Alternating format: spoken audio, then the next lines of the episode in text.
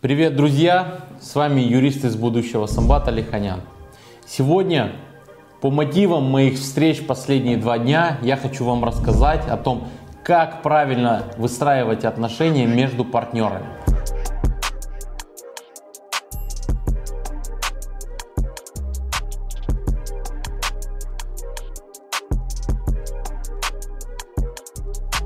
За последнюю неделю у меня было несколько встреч, в которых мои клиенты мне рассказывали о проблемах с партнерами, о том, что один партнер выкинул другого из бизнеса, о том, что не платят дивиденды, ну и о других корпоративных вот таких проблемах. И все это вытекает из одного, из того, что при создании бизнеса люди не задумываются об оформлении своих отношений. Это как в браке, так и в бизнесе. Как правило, строят бизнес с друзьями, не рассчитывая, что там будет прибыль и нечего делить. Знаете, есть фраза такая, э, зачем делить шкуру неубитого медведя? Но эта фраза в бизнесе неприменимая. По мотивам э, одного из моих клиентов, с, которыми, с которым я сегодня подписал договор, мы вступаем в корпоративный спор, связанный э, с тем, что возвращаем его в состав учредителей компании, которую он когда-то создал. И эта компания стала очень успешной.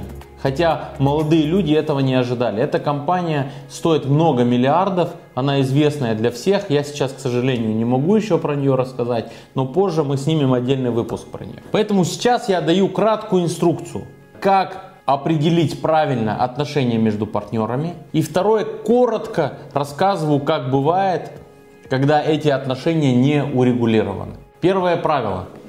Отношения между партнерами необходимо определить до начала бизнеса, до того момента, пока вы еще не начали получать прибыль.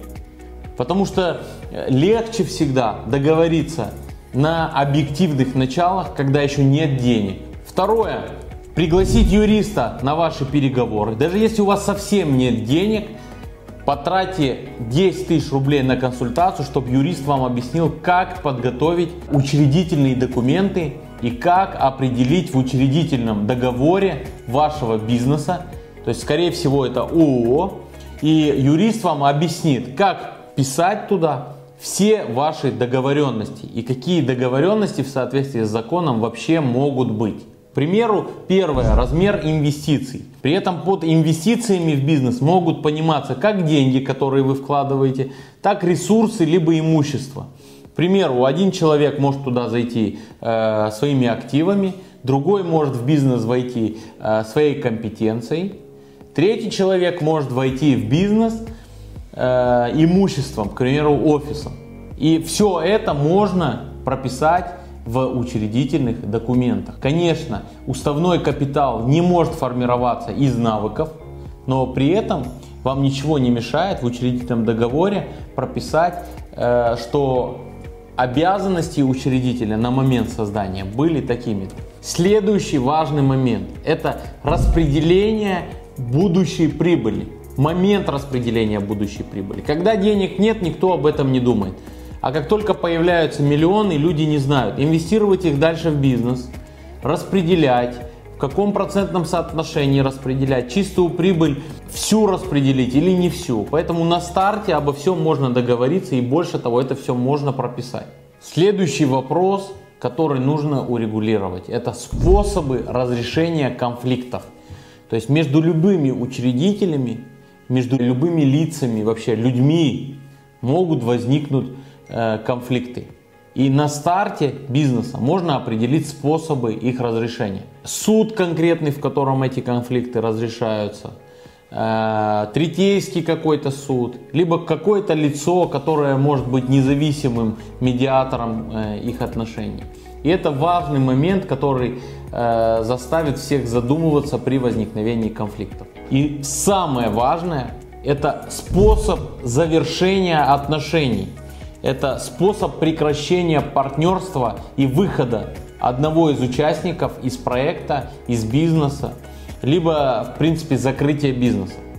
Вы знаете, и как я понял в своей практике, когда люди точно знают о последствиях их решений, когда у них есть ясность видения этих последствий, они избегают конфликтов. У них не возникает иллюзий, что они могут там как-то неправильно, несправедливо действовать. У них не, нет э, даже возможности делать что-то неправильно. И это вот наличие такого пункта, наличие такой договоренности на старте, когда ничего не предвещает беды, как правило, исключает возможность каких-то неправильных действий впоследствии. А теперь я расскажу, почему я об этом всем вам сегодня рассказываю, почему я эту тему решил осветить. Пример одной компании. Компанию основывает э, два человека. Один из них регистрирует на свое имя ООО, а второй формально никакого отношения к этому бизнесу не имеет. Они молодые ребята и даже не могут себе представить,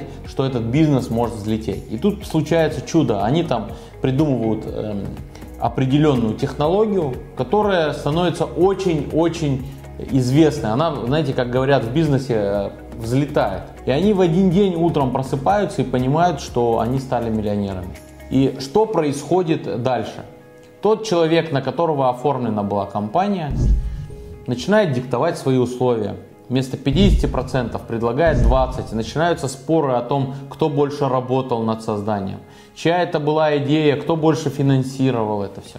И вот когда уже есть вот эта шкура медведя, начинаются споры. И эти споры между ними путем каких-то промежуточных договоренностей длятся э, на протяжении пяти лет. Компания становится миллиардной, зарабатывает большие деньги, становится известной.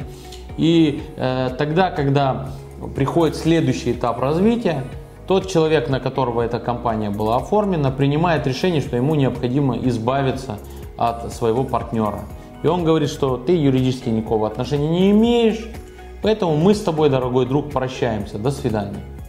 И выкидывает его из бизнеса и перестает ему что-то платить, человек оказывается, у, как говорят, у разбитого корыта. Ну, конечно же, этот человек стал э, нашим клиентом. Он пришел к нам и просит помочь восстановить справедливость.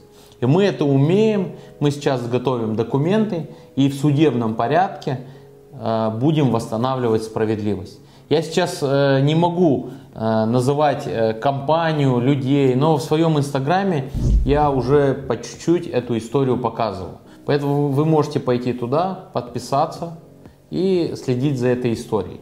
А мы в будущем снимем выпуск, в котором расскажем полноценно вообще про все, что будет происходить в этом процессе. Друзья, если вы тоже столкнулись с такой ситуацией, у вас есть какой-то корпоративный спор, есть какая-то большая война, где нужно задействовать технологии будущего, обращайтесь в мою компанию, я и мои коллеги, специалисты моей компании окажем вам помощь и восстановим справедливость. Ссылки на мой сайт и на все контакты есть в описании к этому ролику, вы можете перейти туда и связаться с нами. И также я не хочу с вами прощаться, я вам советую посмотреть все наши ролики, посмотреть ролик про рейдерский захват бизнеса, про процесс, в котором мы участвовали. У нас есть целый плейлист для предпринимателей, где кучу полезных материалов.